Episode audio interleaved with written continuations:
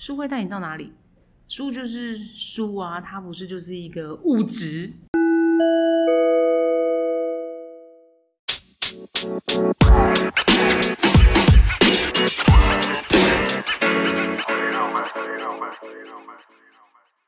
这一集的主题是书会带你到哪里？我是 Yuli，我是米娅。书会带你到哪里？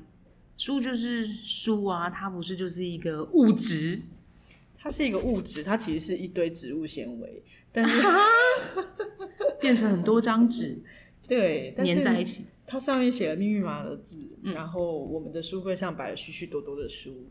然后这一集的这一集的节目是想要跟大家分享我们最近在看的两本书，很有趣哦。听起来有一点悬，因为我们今天选的这两本书都是有一点，呃。比方说，我选的这本书叫做《神说了什么》，那米娅选的书叫什么？新的十四堂课，奥修写的。奥修的新的十四堂课，心是心灵的心，心脏的心，血淋淋的那个心脏。哦，听起来好可怕。欸、好哦，然后我们这一集要说书会带你到哪里？其实我们就是想要跟大家分享说，呃，书籍或是看书这件事情会带我们去到哪里？我们为什么要？看书，哎、欸，这很神秘耶。有时候他带你去的地方是你自己都没有办法想象的。我那时候看到新的十四堂课，我可能觉得他是在在讲心脏的疾病啊、冠状动脉啊，然后什么没有啊？好啊，对不起，我胡诌。对，奥修是我在二十岁的时候就认识了一个，他应该是印度的禅师吧？那那我那个时候有读过他一两本书，但是不是很精确的读。那读它的原因是我当时在成品上班，然后很多人来来店，呃，那时候好像有一个宗教心理的书架，然后不免俗的，它就是非常非常的畅销，然后每个月都有人来订澳洲的书。我记得那个时候还有固定有人来订的是卢胜彦的书，但他、oh. 对，但他其实是完全不一样的两个。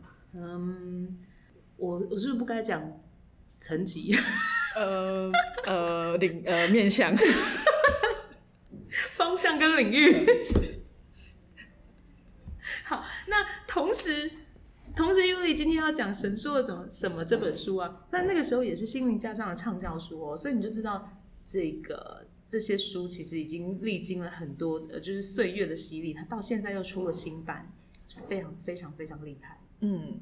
那我先讲神说了什么这一本，就像刚刚米娅提到的，就是这一本书其实它的作者啊，他叫做他叫做尼尔唐纳沃许。然后他为什么会写这一本书？这本书的全名其实叫做《神说了什么：与神对话二十五则核心讯息，改变你的生命与这个世界》。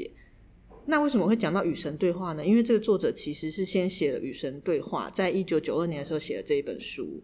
然后，其实我要讲的，呃，神说了怎么这一本是《与神对话》这个系列的浓缩版，也就是作者他在呃写完《与神对话》之后，他又有一些想法，然后他想要更浓缩、更精简，或是说更浅显易懂的介绍，到底《与神对话》这一本畅销畅畅销书里面。为什么这么重要？为什么有这么多的讯息可以分享？于是他就把它浓缩成这一本《神说了什么》。然后《神说了什么》这一本是今年有有在新新出版的，所以他现在拥有一个漂亮的封面。我有问过我的朋友说：“诶，你看到这一本书的封面会想到什么？跟这个书名《神说了什么》？”他说：“嗯，应该是一个传教的书吧，听起来很像是一本宗教的书。再来就是它其实有一点厚，好像会很难读。”嗯，所以会有一点害怕把它翻开。然后其实翻开不会耶。对，其实它有点令人惊讶的是，它其实蛮好读的耶。嗯、那天我跟米娅还在讨论说，东方跟西方关于这种灵性书书籍的撰写方式可能有一点不同。嗯，但是这一本神说什么，其实算是好读的，在不会有一些很拗口的东西，或者是他其实举了蛮多例子的。嗯。嗯他的用词都是比较浅显的，然后有一些观念可能要多看几次，但是那可能不是因为他写的很难，而是因为从来没有人这样子讲过。好像是哦，我我还没有读，还没有读 Yuli 说的这本神说了什么，但是我在看了里面几个篇章，我就发现它其实里面的文字是比较白话的，是比较直白的。就是你看了他的句子之后，你就应该就可以知道他在讲什么。那有一些呃比较灵性的神学的书籍，他写的比较，比如说最经典的就是我们最熟悉的《道德经》。有人跟我说啊，那我怎么读？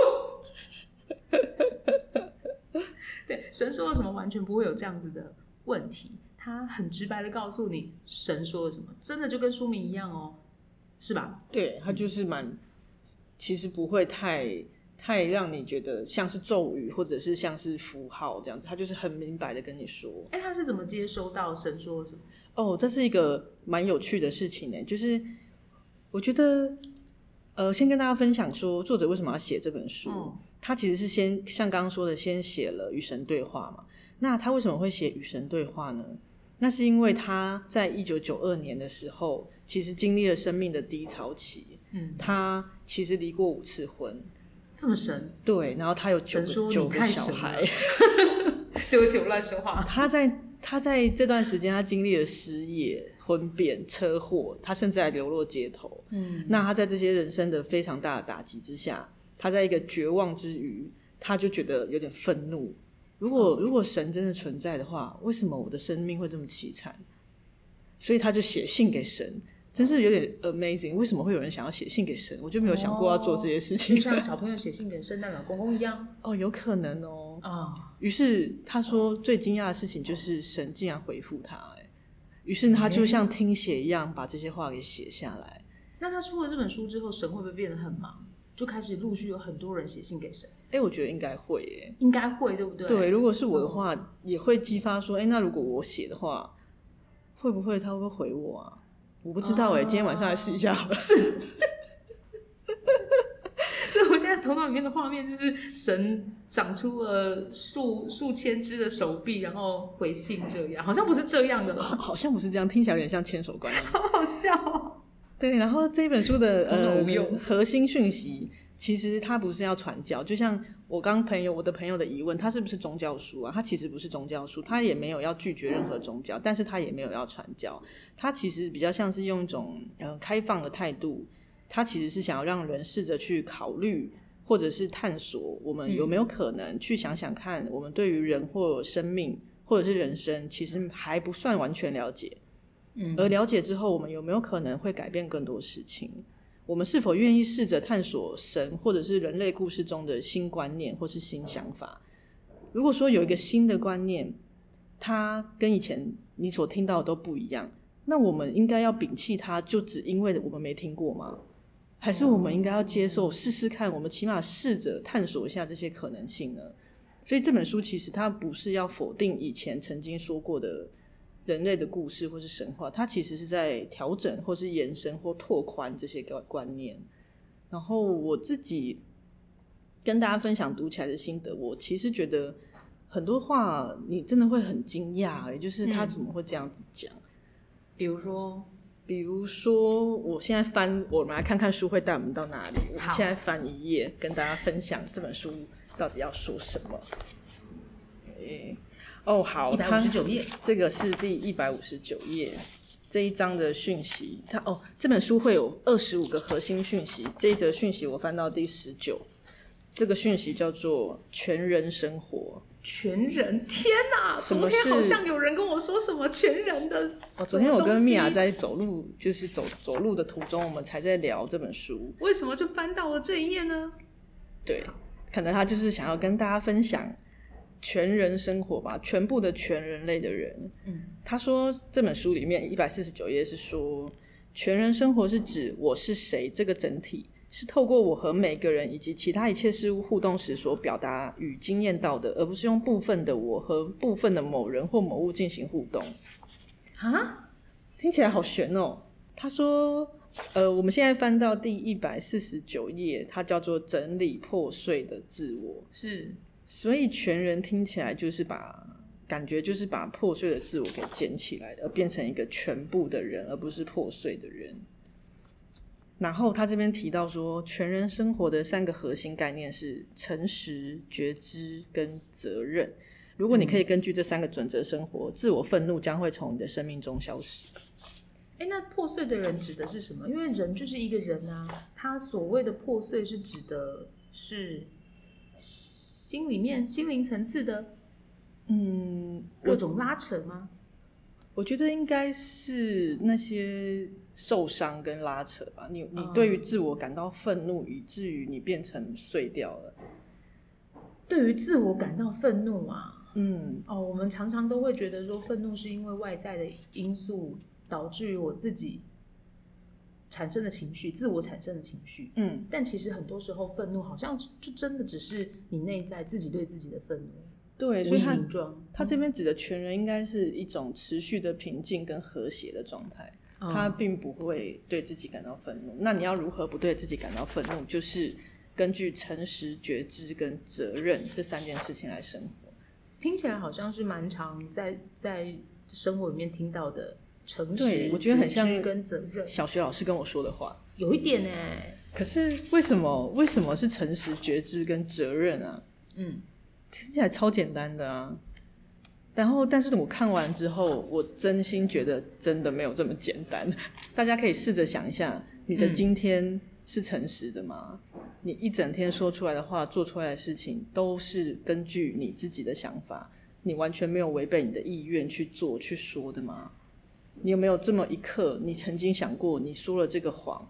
你你就可以安然的度过现在这个当下啊！你好讨厌哦，这个频道好难听，好难听哦。好，这是我翻到的一页，对，这是其中一页的分享。对，其实我觉得蛮有趣的这本书，是因为我从来没有想过，原来这么简单的事情这么难，或者是原来要当一个对自己不，不要想，我不要想，我不要想。对啊，当一个不对自己愤怒的人这么简单吗？嗯、或是？这些看起来简单的事情，我却要花好大勇气去做。但是我们总是必须要开始尝试着去做吧，对不对？你一直对自己生气也不是办法。好像我们也可以用对待他人的和平的方式来对待自己。唉，真的，真是深吸一口气啊！小学老师出现，对呀、啊。好，我来看看我我手边的这本书。我其实今天是对照着，呃，奥修是东方东方的禅师嘛，那它里面也有非常多精辟的论述。我来看看我会翻到哪一页。好，奥修可以说是可以，有人说他是二十世纪最伟大的神秘学家啊。对，我自己也是这样觉得，哎，他真的是太神奇了。好。我翻到的是新的十四堂课一百三十八页，我从我就念第一第一行好了。他说，弗洛伊德向世界介绍了心理分析，他所根据的基础是分析头脑，他受限于头脑，他走不出头脑的范围，一寸都办不到。相反的，他深深进入了头脑里，深入他潜深藏的各个层面，深嗯潜入无。意识试图找出一些途径与方法，让人类的头脑至少保持正常。弗洛伊德，呃，弗洛弗洛伊德式心理分析的目标并非十分伟大哦，其目标是让人保持正常，但正常是不够的。保持正常并不具有任何重要的意义，它仅仅代表着一份正常的日常例行作息，以及你应应付哦，以及你应付这种生活的能力，它不会给你任何东西、事物真实的状态、真实状态的洞见，它不会带你超越时间、超越死亡，它顶多提供了一个有帮助的设计给那些严重不常，以至于没有能力应付日常生活的人。所以意思就是，他说我们可以不用当正常人，诶，是这样吗？哦，他说他说的是弗洛伊德带给大家的心理分析的这件事情。哦哦，我觉得他的重点可能在后面这一句哦。嗯，好，心理分析提供他们某种凝聚力，以振作起来。但是请注意，不是完整性，而是某种凝聚力，它能将他们捆成一束，但他们依然不是。但他们依然是残破不全的。这好像有点回应刚刚的全人的概念。太神奇了！刚刚也说到破碎，对不对？对。好，他说，但他们依然是残破不全的，没有任何东西在他们内在结晶起来，没有任何灵魂诞生，他们不会变得充满喜乐，只是比较没那么不快乐，比较没那么悲惨。所以，让他们变得充满喜乐的方法是什么？是诚实。觉知，还有责任跟责任，是成为全人，太神奇了。所以今天书把我们两本两个主题串在一起，两本书它自动串在一起了。我们真的是随便翻的哦，我们没有没有 read 好，太神奇了。所以书会带我们到哪里？书会带我们无限惊喜耶，无限惊喜跟创造力。嗯，它会带我们到头脑意想不到的地方，真的是蛮神奇的耶。啊，你再看下去会觉得更神奇。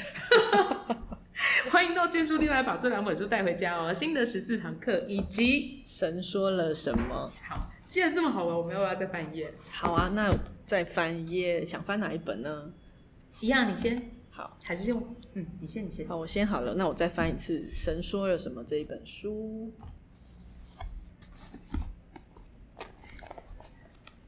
这个太有趣了。有时候你心里面想什么，然后你就会在书架上对应到那一本你你心境里面的书。那你把它拿到拿到手上之后，一般你就会发现，天哪，它真的带我们到意想不到的地方。哎，我有听过有人的占卜，他不需要使用牌卡，而是他去逛书店，然后从书上。拿随便走到一个地方，然后拿一本书看看会翻到哪里。这我也觉得超神奇的，每事必准。所以我们店其实也可以欢迎大家来占卜。什么啦？就整个是一个充满魔法的空间。对啊，哦，我们最近还在聊说要不要做夜间书店。哎，夜间书店你要来吗？夜间书店有什么啊？夜间书店有。你头脑想象不到的事情，大家会想要来夜间逛书店吗？如果有想的话，可以可以跟我们分享你们想象中的书店，嗯、夜间书店要要干嘛？啊，会做些什么啊？昨天就有一群，呃，也没有很大一群啊，大概五六个人吧。他在我们书店打烊之后预约跟我们呃跟我们预约说他想要进来逛逛。那他们进来之后，跟老板聊了很多。就是生活上面的事情啊，或者是理想上面的啊，精神上面的事情啊，那当然也也带走了几本书，我觉得那感觉就蛮好。嗯，好，那你今天哦翻到了什么？好，我现在翻到的有点奇妙。我今天我现在翻到的主题是死亡。他说死亡并不存在。嗯，我这本书是神说了什么？第两百八十页。他说：“死亡并不存在，你们所称的死亡只是一个再确认的过程。再确认，对，再确认的过程。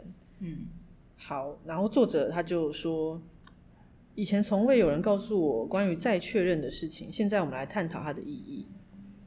他说，地球上的每个宗教几乎都宣称，在身体和心智的存在结束之后，生命会继续。”甚至在宗教之前，也就是很久以前，人类就已经发展出有关我们称之为死亡这件事情的概念。那个思想当中包含有一个期待，就是我们的人格在我们死亡之后会以某种方式完整的，并且由于某种未知但无疑的理由、不怀疑的理由，生命会以某种神秘的方式延续下去。我们当中有些人说，这些观念只不过我们是是我们这个物种人类的向往、需要或欲望。当我们不相信我们的心智在每个层面都停止运作时，我们就不存在了。那存在的会是什么？对啊，那存在的会是什么啊？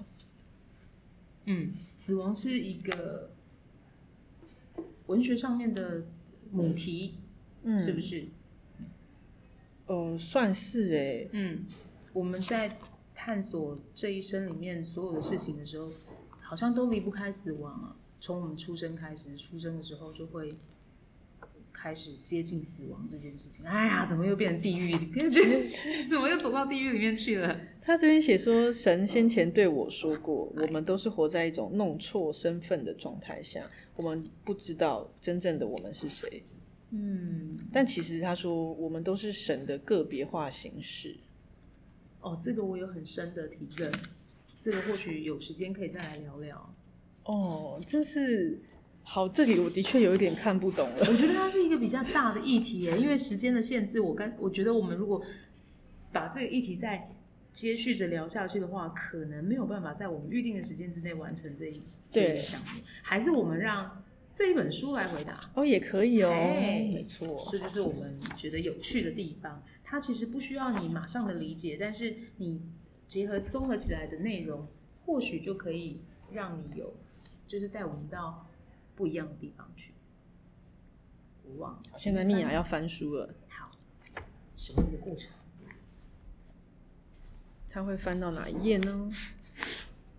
我现在翻的是新的十四堂课，我翻到了十八、十九页。那我以我眼睛看到的那一段来开始。我我也不知道那内容是什么，我就直接念喽。要成为科学家，你必须牺牲几件事，例如尝试。尝试是常人具有的一种品质，科学家是要是非常人，因此他具有的是非常识。有尝试无法让你发现相对论或是引力定律，但是有了尝试，你可以做很多其他事情。举例来说，爱因斯坦处理的是非常庞大的数字，甚至一个数字就能占据一整个页面，后面有好几百个零的数字，他全心投入这些庞大的数字非呃数字运算里，以致对一些小事浑然不知。一天，他踏上一部公车，付了车资给售票员，售票员找了一些零钱给他。爱因斯坦数了数这些钱，然后说：“这不对，你在骗我，请给我足额的钱。”售票员拿回零钱，又数了一遍之后说：“先生，看来你不懂算式。